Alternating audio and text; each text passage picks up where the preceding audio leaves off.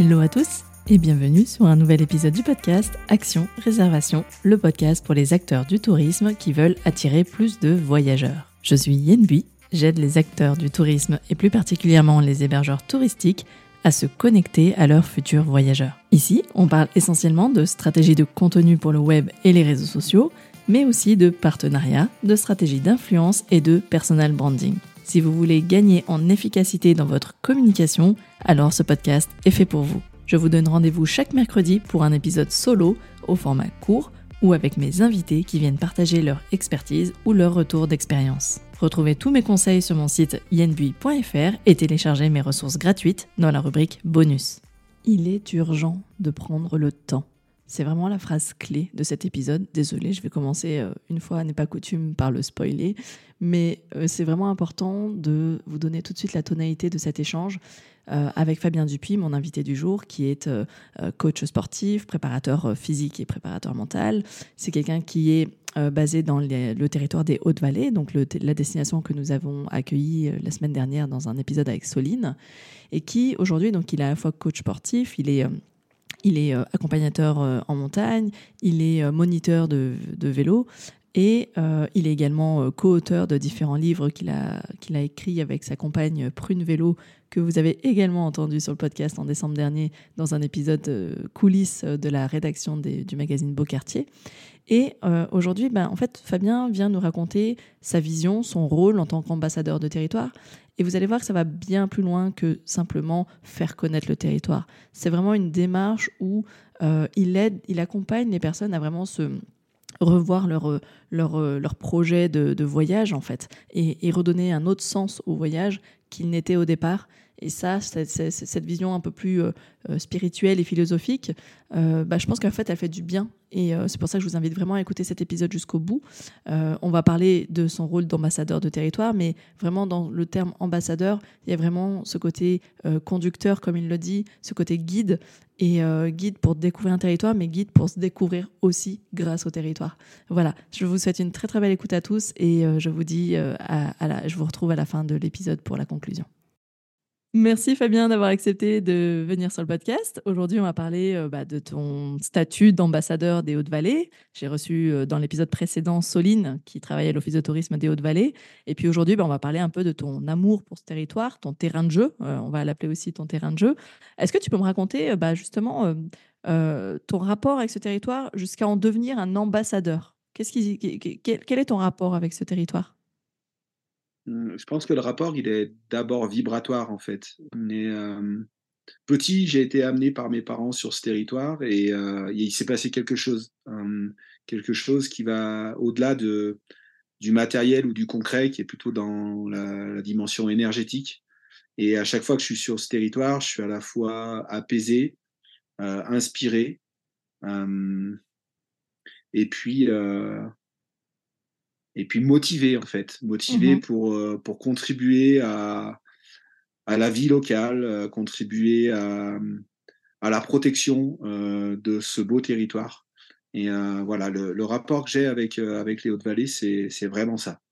C'est aussi cette notion de vouloir le protéger, du coup, aussi. Comme tu ouais, alors sans rentrer dans la dimension très pro-politico-écologique, mmh. il y a vraiment une dimension voilà, de, de le contempler, de l'admirer, et de le respecter, en fait. Et de le respecter. Et donc, par, par mon métier d'accompagnateur en montagne et de moniteur de vélo, j'essaye d'initier, d'éveiller les gens aussi à, à,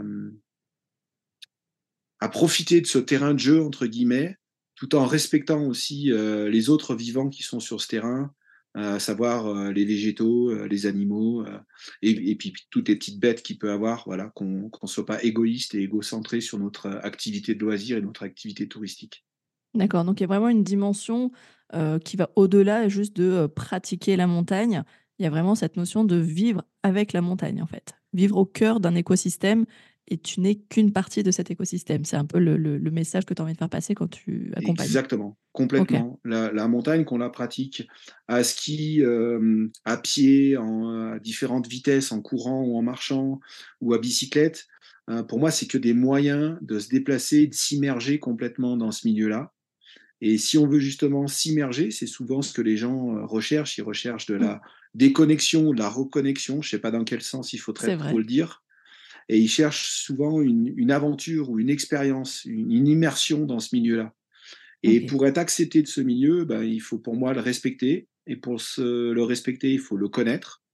Et pour le connaître, il faut être euh, éveillé, initié, éduqué, euh, avec des pincettes, je, je, dirais éduqué, mais au moins éveillé à euh, qui réside dans cet environnement-là à l'année. Et, euh, et, voilà, donc les végétaux, les autres vivants, en fait, euh, ont aussi leur place comme l'homme euh, dans cette nature et essayer de rassembler tout le monde plutôt que de dissocier tout le monde. D'accord. Très bien, très clair. Et du coup, comment tu mets concrètement aujourd'hui le territoire en avant en tant qu'ambassadeur? Comment tu arrives en fait à justement bah, arpenter les montagnes, donner de l'impulsion, éveiller comme tu le dis? Euh, Comment tu arrives concrètement à mettre le territoire en avant dans le cadre de tes activités professionnelles? Alors, le tout début, en fait, ça a commencé par une activité qui était euh, moitié professionnelle, moitié personnelle. Euh, en 2019, j'ai euh, fait une traversée à, à, VTT qui partait de la Grave et qui s'est terminée à Barcelonnette. D'accord. Et euh, tout au long de ce parcours, en fait, c'était l'idée, c'était de cheminer entre différents sommets qui culminaient à plus de 3000 mètres d'altitude. Et on a un territoire qui est assez singulier ici euh, par rapport à ce qui se fait dans le reste des Alpes, c'est que ces sommets à 3000 mètres, ils sont euh, praticables à VTT, euh, à la descente. À la montée, il faut porter son vélo sur son sac à dos, mais à la descente, moyennant un certain niveau, il y a possibilité de, de, faire 95 ou 98 ou 19% sur la bicyclette. Et quand j'ai réfléchi à ce projet, je cherchais des partenaires et j'ai rencontré Elodie, la, la directrice de, de l'Office de tourisme, et je lui ai parlé de ce, de ce, projet. Et tout de suite, ça a résonné chez elle parce qu'elle s'est dit tiens, c'est la première fois qu'on a un sportif qui euh, va pouvoir relier les différents territoires mmh en ne passant pas par les routes. Et vu que les Hautes-Vallées, c'est trois, trois spots bien différents, euh, c'est la Grave, c'est la Clarée vers Nevache et c'est euh, tout le domaine autour du col de l'Isoire. Et qu'au milieu, il y a en fait un petit peu la grande vallée de Serre-Chevalier, de Briançon mmh. et puis la grosse station de Montgenèvre. Ça découpe un petit peu, ça morcelle un petit peu notre territoire. Et là, il y avait un projet euh, sportif qui n'avait pas euh, de caractère d'exploit, mais un, plutôt un caractère d'exploration et d'aventure en fait.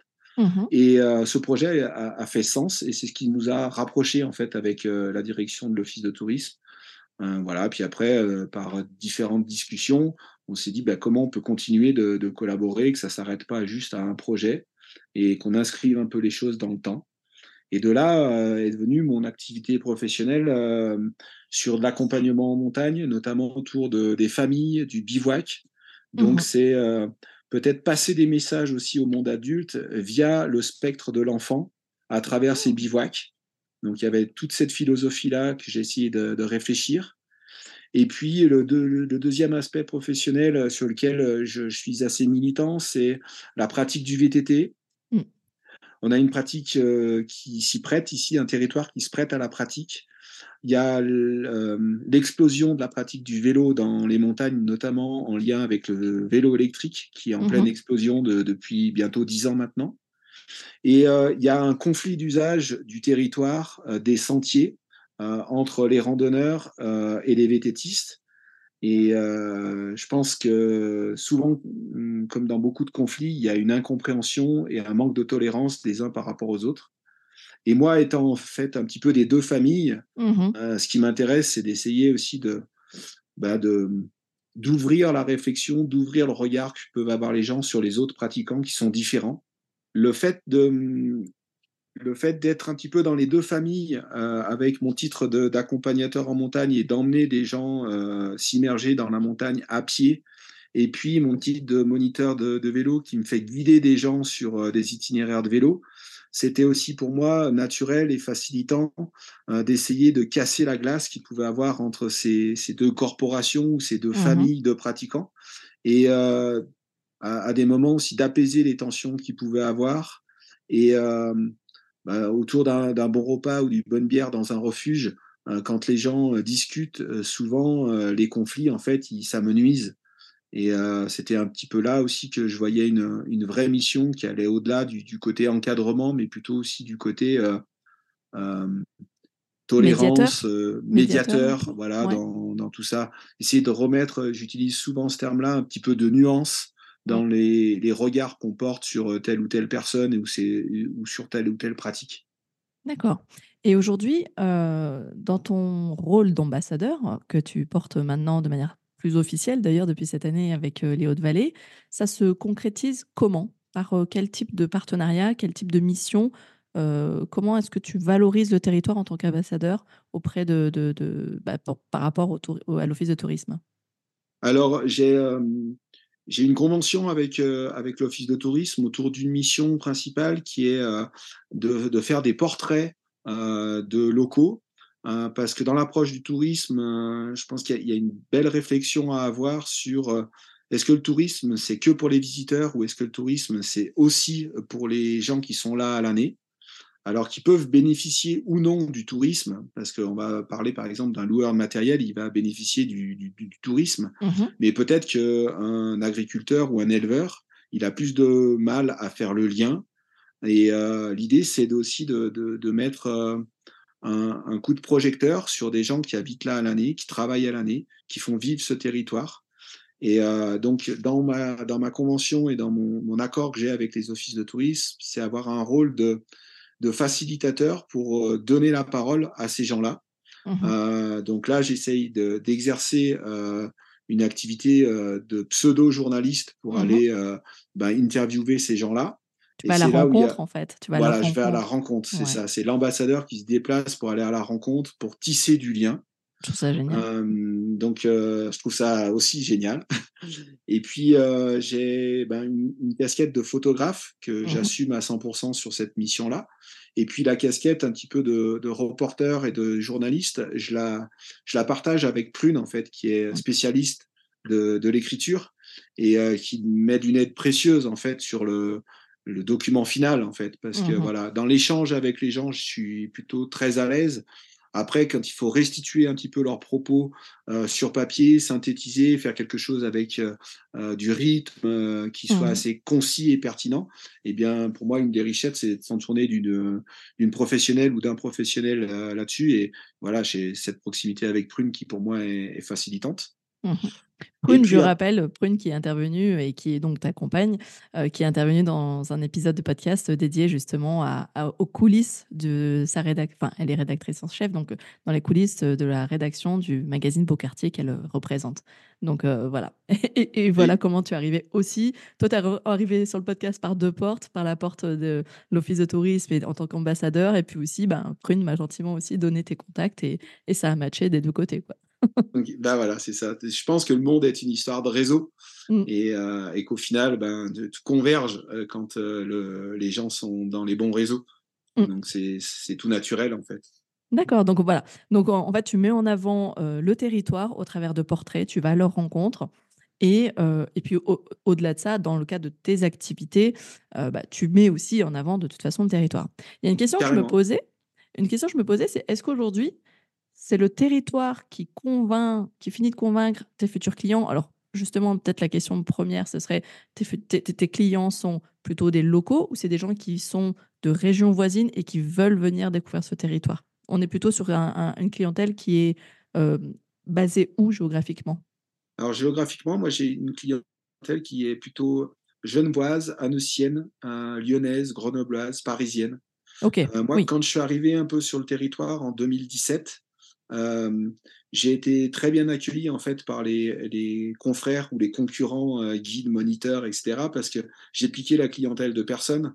Parce qu'en final, j'avais une clientèle que j'avais déjà avant mmh et que j'ai amenée en fait sur ce nouveau territoire. Et finalement, j'ai été un, un, apporteur d'affaires pour à, une, à, une, modeste mesure, hein, parce que j'ai quand même pas une clientèle de, de multinationales. Mais euh, j'ai fait découvrir ce territoire à de nouvelles personnes qui étaient jamais venues sur ce territoire. Mmh voilà. Et c'est des gens que j'ai fidélisés. Et euh, dans, dans, ta question, il y avait qu'est-ce qui fait que les gens viennent euh, Les gens, ils viennent pour l'expérience, en fait. D'accord. Et l'expérience, elle est multifactorielle. Je pense qu'ils viennent bah, un peu pour le territoire parce que c'est grandiose. Quand on mmh est face à la Meige ou face à la barre des écrins, quand on est dans une forêt de mélèze, et qu'on vient de Paris, d'Annecy ou de Mmh. Lyon, ben, c'est quand même sacrément dépaysant. Ils viennent aussi, et certains me le verbalisent à, à leur façon, euh, pour le spectre énergétique que j'ai évoqué euh, lors Mmh. de l'introduction. Ils se sentent apaisés, euh, ils se sentent vivre aussi au ralenti par rapport à leur vie euh, euh, dans le milieu urbain. Et ça, c'est quelque chose qui vient contraster et les nourrir. Et puis ils viennent un petit peu aussi pour rencontrer euh, le personnage. Voilà, c'est des clients fidèles et euh, et moi, j'ai mes singularités, mes qualités mes défauts. Et la clientèle qui m'est fidèle, finalement, ils apprécient la personne euh, dans son entièreté. Mmh Et euh, voilà, avec le côté un peu rustre par moment. Et le côté, alors certains rigolent, un petit peu philosophe ou, ou poète. J'allais dire cul aussi parce que j'ai l'impression que tu les pousses vraiment à à à se révéler, en fait. Du coup, ça peut parfois être un peu difficile mais et douloureux, j'imagine. Mais il y a cette volonté parfois aussi de, bah, propulser, tu vois? C'est le terme que tu utilises, dans, heu, sur ton site, hein, clairement, propulseur de rêve. Mm. Il y a vraiment ce côté, heu, bah, pour ça que je dis pouce au cul volontairement, mais parce que, heu, voilà, je je je on sent le côté un peu, bah, tu sais, bah, du du du du du coach sportif qui pousse, quoi, tu vois? carrément. Euh, je sais pas si s'il pousse ou s'il inspire, Mmh mh. mais il essaye de mettre en place un climat, de co-construire les projets avec les gens, de manière à ce qu'ils se l'accaparent, ils se l'approprient et ils deviennent auto-engagés euh, dans Mmh. leur projet. Et Mmh. finalement, ils viennent pas euh, euh, consommer un week-end, ils viennent vivre un week-end. Ouais, Et ils ont fait et ils ont fait partie de la réflexion initiale. Euh, souvent, ils me disent bon l'année prochaine, tu nous emmènes où? bah, je leur rétorque la question euh, vous voulez aller où? Et pour faire quoi? Ben, on ne sait pas. Pour, Et donc après, ben, la deuxième question, c'est qu'est-ce que vous voulez faire? Et ouais. Ben, peu importe. Alors, qu'est-ce que vous avez envie de vivre? Mmh. Et là, on vient dans le cœur du sujet, c'est finalement le pourquoi tu as envie de venir? Qu'est-ce Mmh. que tu viens rechercher? Mmh. Et à partir de là, il y en a qui viennent rechercher, entre guillemets, l'exploit sportif, se dépasser. Oui. Mais il y en a qui viennent chercher du ressourcement, de l'apaisement. Et il y en a qui viennent chercher ma casquette de préparateur mental sur euh, de la réflexion, Mmh. de l'ouverture d'esprit, Mmh. de la remise en question. Et tu as et utilisé l'expression euh, euh, pousser au cul. Mmh. Et ils viennent euh, prendre un petit coup de pied au cul finalement. Oui. Pas physique, mais qui est plutôt spirituel, Ouais. cognitif, sous le spectre de la réflexion globale de la vie dans laquelle ils se sont inscrits en fait. Ouais, mais moi j'entends, là-dedans, toute cette partie un peu introspection, un peu développement personnel, un peu se ressourcer, enfin se retourner à l'intérieur, quoi. C'est vraiment retourner à l'intérieur et et et et et mieux se comprendre et dans un cadre apaisant qui, favorise, j'imagine, ces réflexions-là aussi. Carrément. Et en Mmh. fait, moi, je suis un petit peu euh, aux antipodes du, du terme développement personnel, où je pense qu'il y a beaucoup de, de bullshit job là, Mmh. à travers ça, et Mmh. beaucoup de modes et, et de choses qui culpabilisent plus les gens que ce que ça peut inspirer ou booster les gens. Mais ça, ce n'est que mon point de vue euh, personnel. Moi, je serais plutôt sur le côté, euh, bah, si tu veux aller te rencontrer, il faut aller rencontrer des gens. Parce que c'est le miroir que va te renvoyer ces gens par le questionnement, par le jugement, par l'interaction, qui Mmh. va te renvoyer face à tes propres valeurs, tes propres croyances. Mmh. Et ça, ça me parle. Et puis après, le deuxième levier, c'est euh, d'être immergé en nature. À des moments, moi, je marche tranquillement devant et je leur parle pas. Mmh. Et euh, là, tu te retrouves en mouvement, face à toi-même avec ton sac à dos, et tu as plein de choses qui se passent dans ta tête. Bien et sûr. le mouvement a une propriété hyper puissante, c'est qu'il est euh, un vecteur de création et il est structurant aussi pour la pensée. Et qu'au final, il y a plein de choses qui se mettent au clair après avoir fait euh, un, deux ou trois jours de marche à pied en montagne. Mais je dis en montagne parce que c'est mon milieu, mais ça pourrait Mais ça être pourrait euh, être, heu, en oui. campagne. hein. Je, je pense Oui, que oui. tous les gens qui Ça sont pourrait être en bord de mer, sur ça pourrait être, voilà, ouais, ouais, tout à fait. Mmh. les gens qui font euh, Compostelle, ils sont pas toujours en montagne et euh, finalement, quand ils te font un feedback de leur aventure, c'est tout ce moment où ils étaient en, j'appelle ça en rendez-vous avec eux-mêmes en fait. Mmh. Ouais, mais je j'en j'entends totalement ce que tu dis. Je ça résonne, hein, heu, clairement, heu, ce que tu dis. C'est pour ça que ce côté aussi effectivement énergétique et pour avoir déjà expérimenté aussi ces marches, silencieuses, effectivement, j'a j'avais j'avais pas ancré que c'était le mouvement qui générait et c'est d'ailleurs pas un hasard quand on dit, bah, quand tu as besoin d'aller t'inspirer, tu vas marcher en fait, tu vas te balader. Ça ça ça crée Carrément. l'inspiration parce qu'effectivement, ça te met en mouvement tout en libérant un peu ton cerveau parce que tu marches de manière automatique en fait quelque part. Mmh. Donc, heu, là-dessus, tu es en pilote automatique sur la marche, mais du coup, heu, le reste, heu, est est est est peut encore agir quoi, comme le cerveau, du coup. Carrément. Bah, la l'étymologie la la racine du mot, motivation, est est complètement, en lien avec cette notion de mouvement Mmh. et en fait, les gens, heu, des fois, sont dans des impasses qui les mènent au burn-out ou sont dans une réflexion existentielle autour du sens. Et en fait, hem, ce sens, il est lié, heu, à nos motivations profondes. Et nos motivations profondes dans le monde, artificiel, théâtralisé qu'on a construit, et bien, elles sont un petit peu perdues de vue de la part de de tout à chacun et en Mmh. fait, cette histoire de d'immerger les gens dans le milieu, heu, montagnard, de les faire marcher, à des moments d'échanger avec eux, heu, de de de jeter un petit peu un un pavé dans la mare à certains moments sur une sur une Mmh. réflexion ou sur une approche de la vie, heu et ben ça ça vient les les les renouer en fait à leur être profond en fait. Mmh. À travers, ce qu'on fait, on arrive à revenir sur l'état d'être et et ou l'état heu, l'état de devenir. Qu'est-ce que je voudrais devenir en tant que personne? Et mh. c'est tout ce cheminement, heu, qui est qui est plus ou moins affiché dans ma pratique. Ça dépend, il y a des gens qui viennent pour ça parce qu'ils ils Mmh. ils savent que j'ai ce cette, corde à mon arc. Mais il y en a d'autres qui viennent, pour pratiquer la montagne avec un guide de vélo et au final, quand ils repartent, ils se disent: «Bah, c'était bien le vélo, mais finalement ce qui était le mieux, c'était peut-être les échanges qu'il y avait autour du vélo, en fait». Mmh. Ouais, ouais, je comprends. C'est cette dimension, heu, plus personnelle, plus émotionnelle, parce que du coup, ça ça ça ça te demande aussi d'accueillir ce qui se passe à ce moment-là, hein, heu, pendant que Carrément. tu marches, heu, d'accueillir toutes ces émotions-là. Heu, j'allais y venir, tu vois? Je pense que j'avais quand même assez bien perçu ce ce côté-là en toi. C'est que ma ma prochaine question, c'était justement quel rôle joue l'émotionnel dans, à la fois ton accompagnement, mais aussi ta création de contenu? C'est-à-dire qu'on parlait des portraits, tu parles à rencontre, où est-ce que tu places le curseur? Comment tu arrives à placer l'émotion dans tout ça? Heu, comment tu arrives aussi tu as utilisé tout à l'heure le terme énergétique. Comment tu arrives à retranscrire l'énergie d'une personne, heu, à la capter et à la retranscrire, par exemple? Alors, c'est assez, c'est assez singulier et individuel.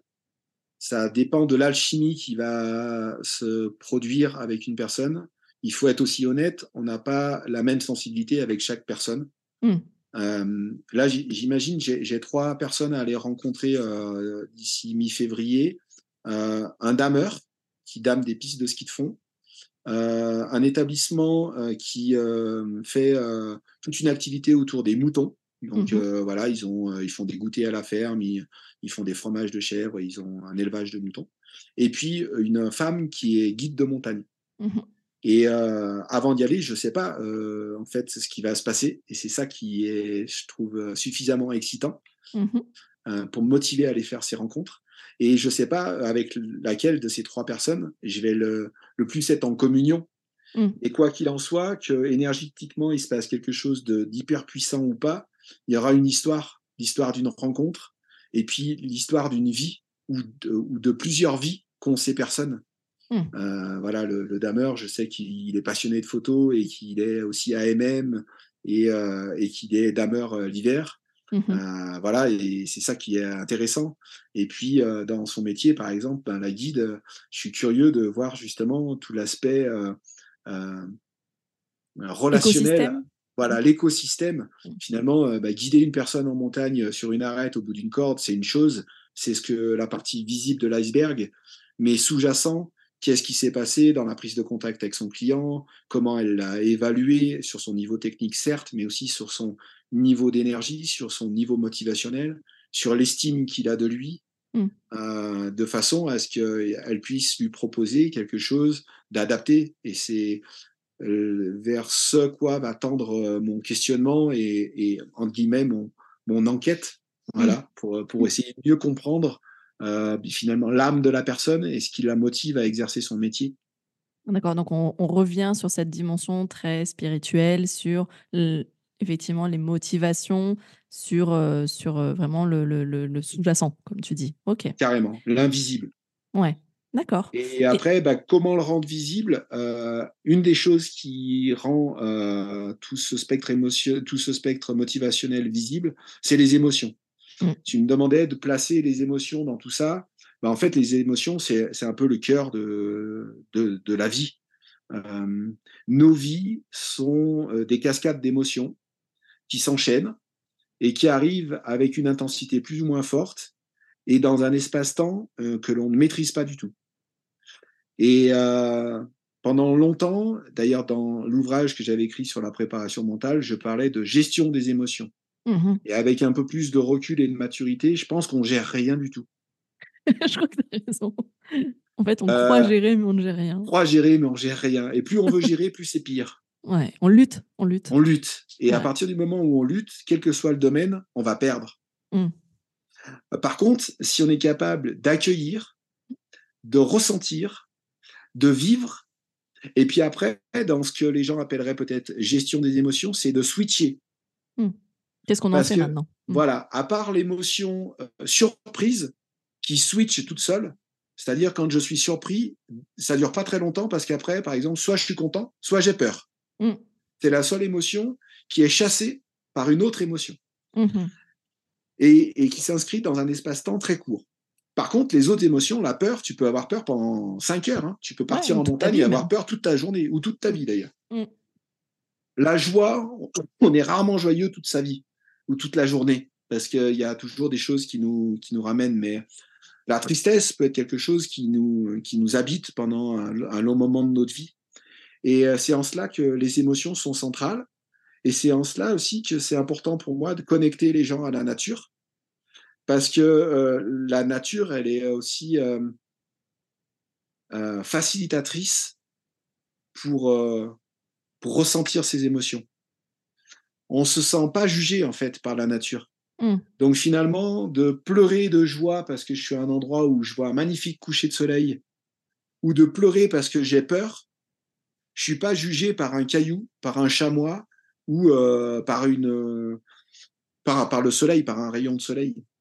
Alors que dans la vie de tous les jours, dans mon mode de travail, heu, derrière mon ordinateur, en vidéo ou en réunion, bah, c'est plus difficile d'exprimer clairement ses émotions, de vivre pleinement ses émotions parce que, ben, tu vois, si tu pleures dans une réunion de travail, ah putain, Yen, elle est sensible quand même, c'est abusé, à toutes les réunions, elle pleure.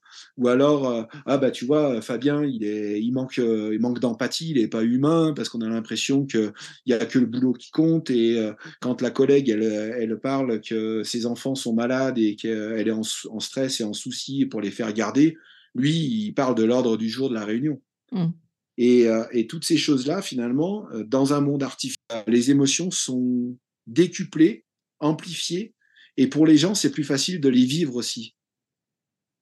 Ils sont plus dans la gestion, ils sont dans le ressenti Mmh. et dans l'expression et finalement, à partir du moment où on s'exprime, ben, on commence à se comprendre, en fait. Ouais, mais je je je je je partage totalement, heu, cette vision, heu, de justement parler et communiquer, heu, ses émotions. Et justement, c'est quelque chose, heu, d'ailleurs que j'essaie vraiment de de de de de placer de plus en plus dans, mes conseils, dans mes accompagnements. C'est parler de communication émotionnelle et et transmettre aussi des émotions. Parce que quand on est là, moi dans mon secteur, dans mon univers, on parle du voyage, du tourisme, heu, ce qui c'est attirer des voyageurs, mais attirer parce que de différentes manières. C'est créer de l'émotion, les amener à à venir à la rencontre de ces émotions et c'est ce que tu fais toi aussi de de de par certains, heu, aspects. C'est ce que tu tu tu invites aussi à faire, c'est de venir à la rencontre de ces émotions.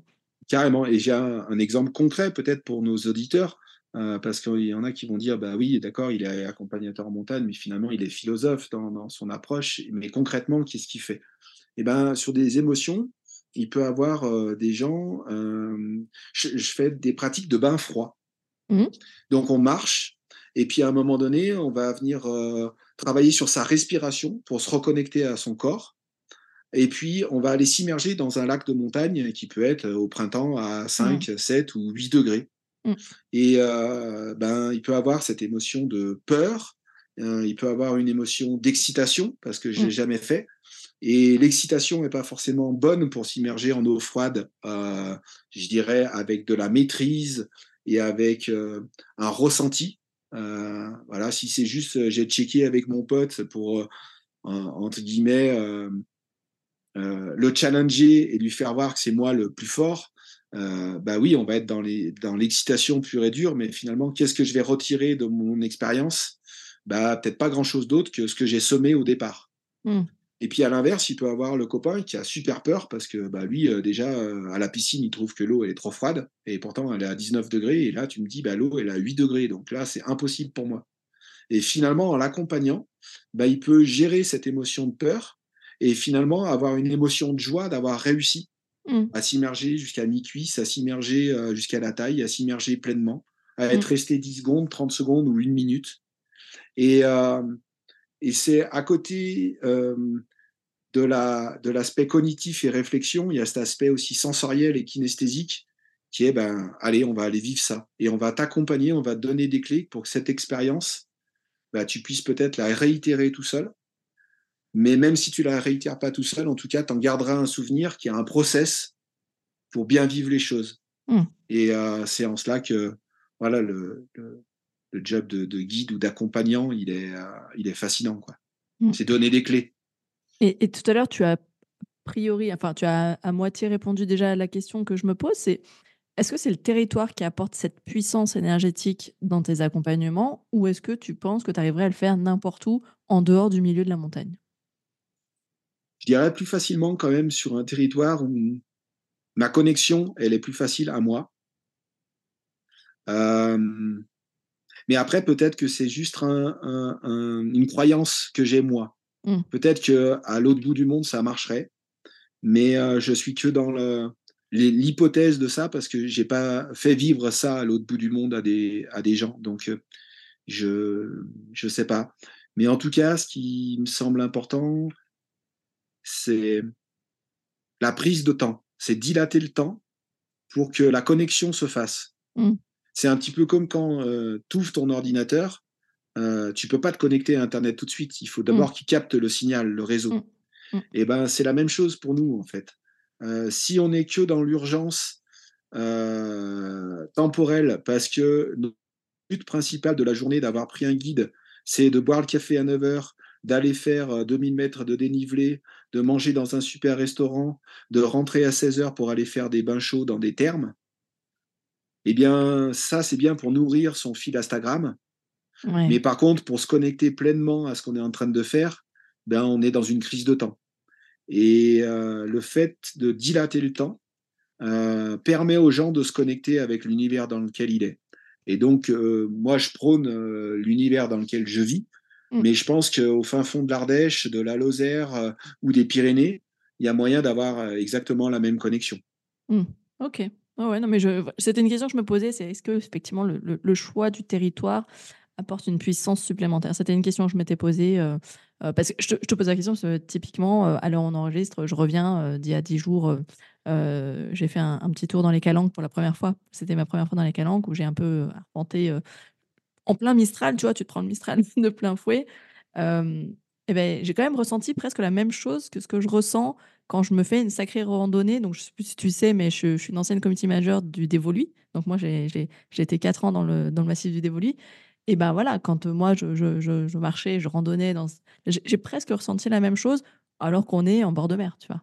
Euh, mais il y, avait il y avait quand même cette marche, il y avait quand même cette, cette sensation de randonnée, de crapahuter, de, tu vois, d'arpenter justement des, des, des sentiers et c'est peut-être ça, en fait, qui me suffit à moi, en tout cas. Euh, c'est peut-être le fait d'arpenter des sentiers et que, et effectivement, il se passe des choses à ce moment-là. Tu chemines, en fait. Et, euh, mmh. tu chemines physiquement et tu chemines mentalement, en fait. C'est ça, c'est le, euh, mouvement.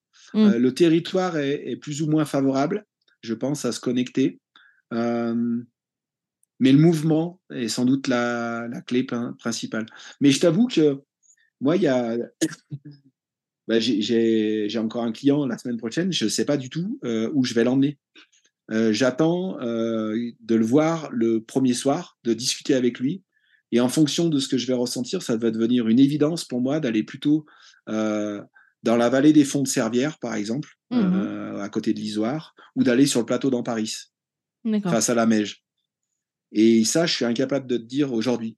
C'est finalement euh, forcément ce qui va un petit peu me raconter, mais aussi une partie intuitive de ce que je vais ressentir sur un état vibratoire que, je suis suis pas trop capable d'illustrer ou de d'expliquer. Voilà, c'est je mettrais ça sous le coup de l'intuition un petit peu où je me dis ben tiens. Après les clients sont polis donc ils disent toujours que tu as choisi le bon endroit. Euh, donc ça te rassure. Donc tu es peut-être aussi dans cette croyance que finalement ben, c'est ton mode de fonctionnement, c'est le bon. Je sais pas, mais en tout cas, je me dis si le client est satisfait et que moi j'ai vécu un bon moment, au final, euh, autant faire confiance à, cette croyance qui, peut être aussi euh, source de performance. Quoi. Mmh. Ah ouais, je, comprends bien. Et du coup, tu disais tout à l'heure que tu es, arrivé sur le territoire avec un certain carnet d'adresses, mais j'imagine aussi qu'aujourd'hui, tu as de nouveaux clients, tu as, des nouveaux contacts euh, depuis que tu es sur le territoire. comment on te contacte aujourd'hui? C'est justement par tes accompagnements assez spécifiques ou est-ce que c'est parce que bah, tu, maîtrises, tu maîtrises le territoire, tu connais bien le territoire, tu le, tu le, tu le vis C'est quoi qui fait aujourd'hui le plus ta force, tu dirais? Et, et encore une fois, comment tu penses que ce côté ambassadeur du territoire aujourd'hui te permet de, de, de, de, à la fois de faire briller le territoire que tu aimes tant, mais aussi bah, toi de t'y retrouver quoi Alors je dirais c'est les deux, mon capitaine. C'est sans doute le et. Et encore une fois, on rentre dans, une approche un petit peu philosophique des choses. C'est on a souvent l'habitude dans notre société d'opposer les choses, de dire c'est ça ou ça qui t'a permis d'y arriver. Et est-ce que ça serait pas ça et ça? Mmh. Et c'est sans doute les deux. j'ai, moi, j'ai beaucoup de clients qui viennent par le bouche à oreille. Mmh Mon site internet, par exemple, n'est qu'une vitrine. J'utilise pas du tout les réseaux sociaux depuis 2020. Et, euh, et les clients en fait que, que j'ai sont une partie de clients fidèles qui reviennent chaque année, certains même plusieurs fois par an, et euh, une autre une autre caste de clients qui sont euh, des connaissances de mes clients initiaux en fait. Et ils ont discuté autour d'un barbecue, autour de la bûche de Noël, de choses et d'autres, et ils se sont dit bah tiens, on aimerait bien aller faire un truc en montagne cet été ou cet hiver. Et ah ben moi je connais cette personne, ça fait deux ou trois ans que j'ai avec lui, euh, appelle-le de ma part. Euh, oui, mais c'est quoi qui, qui vend?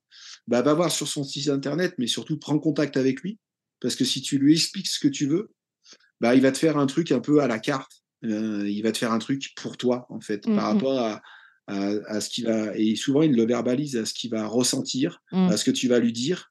Et au final, il va te faire un truc qui, bah, qui est bon pour toi. Mmh. Et euh, pourquoi revenir sur le et avec le territoire? C'est que quand tu te lances dans une aventure comme ça où il y a beaucoup d'incertitudes, tu as intérêt à bien connaître ton territoire parce que en fonction de ce que tu vas percevoir ou de la commande que va te donner le client, si tu n'as pas le terrain de jeu approprié, mmh. bah, tu vas taper à côté. Et c'est pour ça que je dis c'est vraiment euh, les deux. C'est ils viennent chercher le côté euh, un petit peu personnel, singulier, unique que je peux mmh. avoir dans mon approche. Et aussi le territoire que je maîtrise sur le bout des doigts, même si on peut toujours, tout est perfectible, mais que je maîtrise assez bien et qui me permet d'être au bon endroit, au bon moment, avec les bonnes mmh. personnes. Et le bouche-oreille, j'imagine que bah, typiquement, euh, un partenaire comme l'Office de tourisme, j'imagine, t'amène aussi une nouvelle clientèle? Eh ben, pas tant, mais je pense que j'en suis responsable.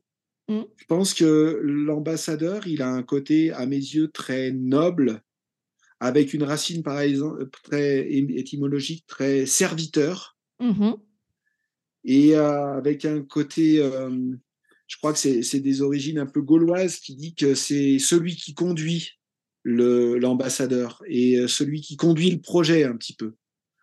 Et aujourd'hui, si je voulais vraiment, si je voulais vraiment récupérer des, une nouvelle clientèle via ce statut, il faudrait peut-être plus que j'ai un rôle d'influenceur. Mmh. Euh, je pense que l'influenceur, aujourd'hui, il, a ce côté très promoteur, euh, un peu objet publicitaire, voilà, prescripteur. Et, moi, je n'ai pas cette casquette-là, je pense que je n'ai pas cette âme-là, je n'ai pas cette envie-là. Et au final, euh, si je n'ai pas beaucoup de clients qui viennent via l'office de tourisme, c'est de par ma posture, je pense, de par mon mmh. état d'être, qui n'est pas en concordance avec euh, la clientèle qui vient euh, cliquer sur le site d'un office de tourisme. Mmh Donc, je pense que pour certains qui veulent être ambassadeurs avec une vraie casquette d'influenceur, ça peut être porteur d'affaires pour moi, qui suis plus un, amoureux, un vibrateur du territoire, finalement, euh, vu que je cherche pas euh, de la clientèle, euh, j'obtiens pas de la clientèle, mais parce que j'y mets peut-être pas l'intention qu'il faut.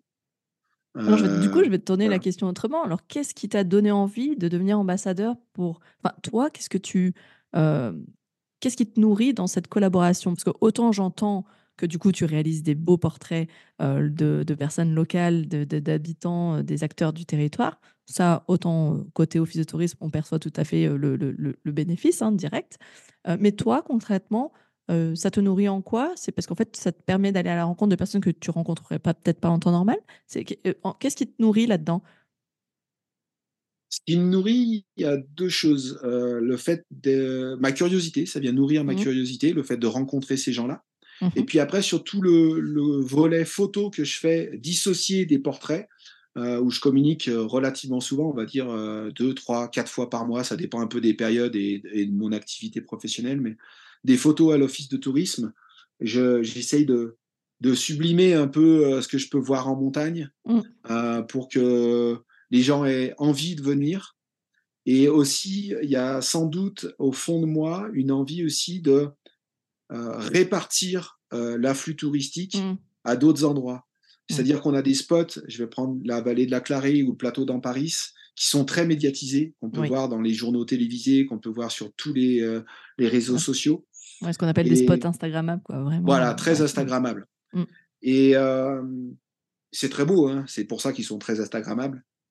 Mais il y a sans doute aussi des gens qui cherchent pas que ce spot Instagrammable, qui cherchent de la quiétude, qui cherchent euh, de la singularité, de l'authenticité, de la nouveauté, de la surprise.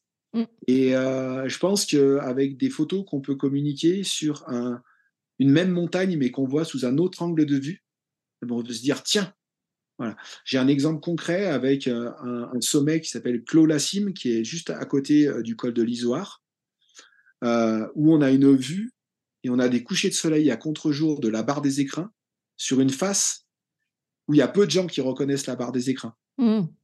Parce que finalement, la face est de la barre des écrins, bah, c'est une grande pyramide de cailloux mmh qui euh, contraste complètement avec sa face nord où on voit cette belle barre avec le dôme des écrins euh, sur le côté, euh, ce côté très glacier, mmh très photogénique et très commun et, et affiché de partout et prendre ce contre-pied-là, je trouve que bah, ça vient nourrir quelque chose de précieux chez moi, qui est d'être un peu à contre-courant.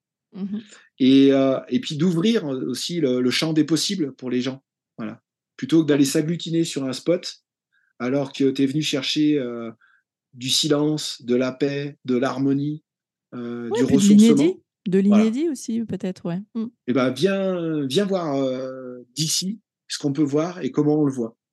Et ce pas de côté, j'ose espérer, mais c'est peut-être mon côté utopique, que si on le cultive chez les gens, ils seront capables de le réinvestir aussi dans leur vie après, une fois qu'ils mmh. auront quitté leur lieu de vacances. Et plutôt que de voir un problème toujours de face, bah, apprends à faire pas de côté, et peut-être que tu auras un autre champ de perception du sujet, et vont s'ouvrir à toi aussi d'autres possibles.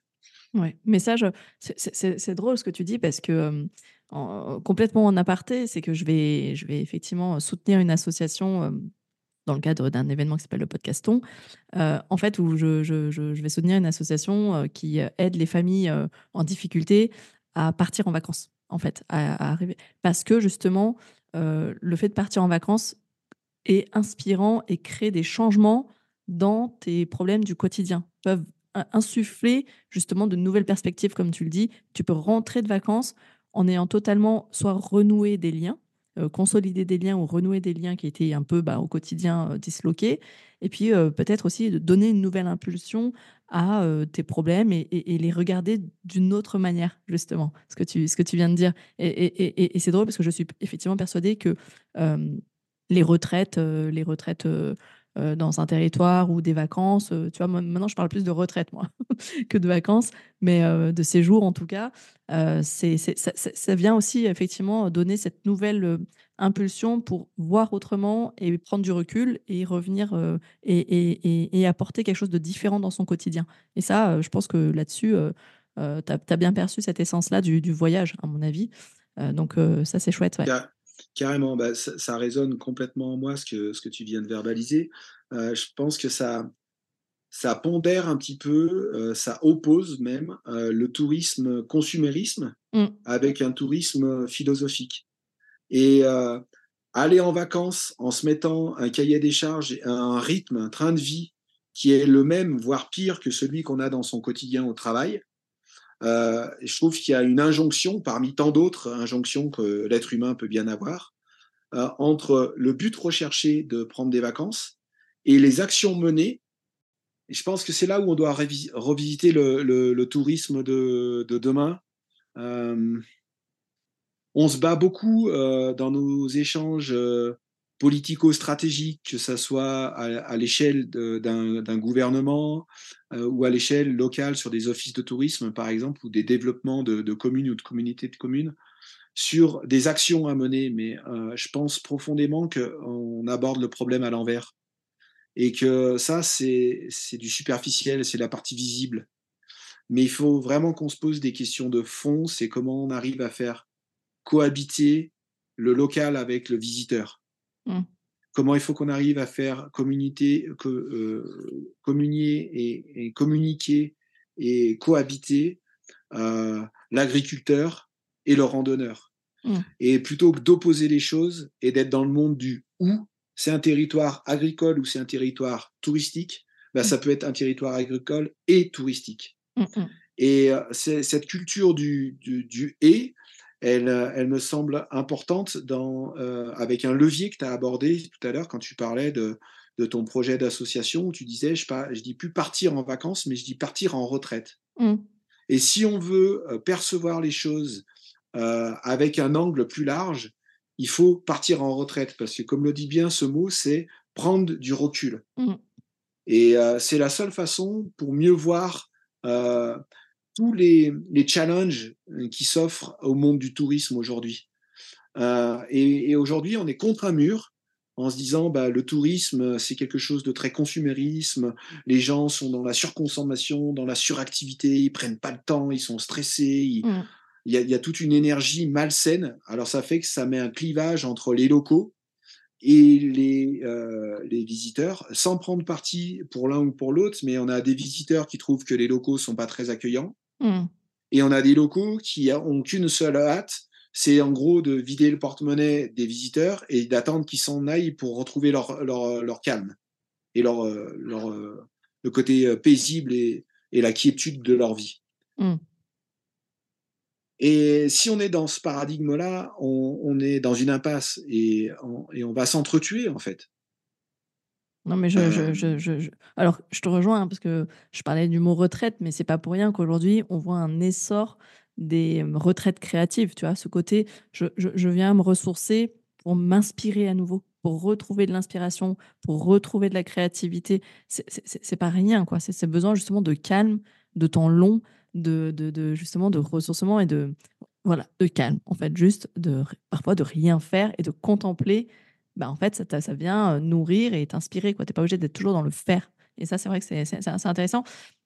J'ai enregistré aussi un podcast avec une autre personne qui, comme toi, part à la rencontre de, de personnes anonymes, en fait, et, et, et, qui prend le temps de rencontrer, en fait, prendre le temps. C'est comme tu te parlais de dilater le temps, j'aime beaucoup cette image, dire, en fait, on on fait une pause. En fait, c'est une pause. Tes vacances, c'est une pause dans ton quotidien. Quoi. Tu viens, mettre une pause dans euh, cette course folle euh, du quotidien. Donc ça, c'est ça, c'est une belle image justement du, du, tourisme de demain, comme tu dis. Et je, je, ça, me, ça me remémore quelque chose qui s'est passé en moi il y, a, il y a 25 ans où j'étais un peu euh, jeune éducateur sportif, un peu, un peu chien fou, un peu fougueux.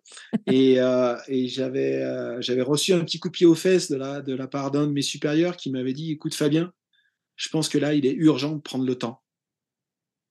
Et cette phrase, 25 ans après, elle me résonne encore parce que je pense que notre monde tout entier a, besoin de rentrer dans cette énergie-là, dans cette philosophie-là, dans cette approche-là. Et le monde du tourisme a vraiment besoin de ça. Mmh, mmh, mmh. Euh, c'est euh, versus euh, le client est roi. Ou alors les enquêtes de satisfaction, il faut que on envoie à chaque touriste par des biais de mails, de questionnaires et, et compagnie des avis. Et en fait, on en revient sur, sur un livre, moi, qui m'avait euh, de, de Bon Valet, qui m'avait inspiré. C'était dans, euh, c'était études de contenu sur les, les enquêtes qu'on pouvait faire, et euh, ça s'appelait les stratégies absurdes. Comment mmh. faire pire en pensant faire mieux. C'est-à-dire à partir d'un moment où on fixe un objectif à des gens, ils vont mobiliser, fédérer toute leur énergie pour atteindre cet objectif-là. Et ils vont avoir des œillères et ils vont pas voir tous les dommages collatéraux qu'ils vont rencontrer ou ignorer d'ailleurs, en poursuivant leur objectif principal. Hmm. Et finalement, alors en effet, tous les curseurs disent, bah, c'est bien, on a bien fait d'avoir cette politique-là, parce qu'on a amélioré euh, l'objectif visé. Mais vous avez aussi détérioré tout le reste. Oui, certes, on, met du, du, verre et euh, on augmente les notes qualitatives sur certaines choses. C'est génial. Mais si on prend encore un petit peu, une fois, de recul ou de hauteur, on va s'apercevoir que sur la globalité, on a nuit à l'écosystème, en fait. On a mm. nuit à, la notion écologique du projet, et pas écologique euh, petite fleur, écologique équilibre. Mm, voilà, si, je veux faire quelque chose, mais que ce que je suis en train de poursuivre, ça vient nuire à tous mes autres domaines de vie, ben, je me suis trompé en fait de, de lièvre et, euh, et c'est ça l'idée. Je pense qu'il y, y, a des réflexions sur le tourisme qui ont été faites notamment par Philippe Bourdeau, qui, est, qui, est, chercheur là, sur, sur l'université. Il y a aussi des choses qui ont été écrites par le journaliste là, Guillaume Desmurs, notamment sur les stations de ski. Mmh et tous ces gens-là, et je, je, cite que, mais il y en a, il y en a tellement d'autres qui, qui nous invitent à, à, voilà, à prendre un peu de recul ou un peu de hauteur sur le tourisme actuel et pas à le dénigrer mais à la réinventer sans doute, mmh. avec, euh, avec du bon sens, comme diraient euh, nos grands-parents qui sont là ou plus là. Euh, moi, j'avais été aussi impacté par ça en disant, mais comment tu sais ça? C'est du bon sens, en fait. Mmh. Et, et course au temps nous éloigne du bon sens, y compris dans la conception de nos vacances et dans la conception de nos expériences, nos espérances touristiques. Quoi.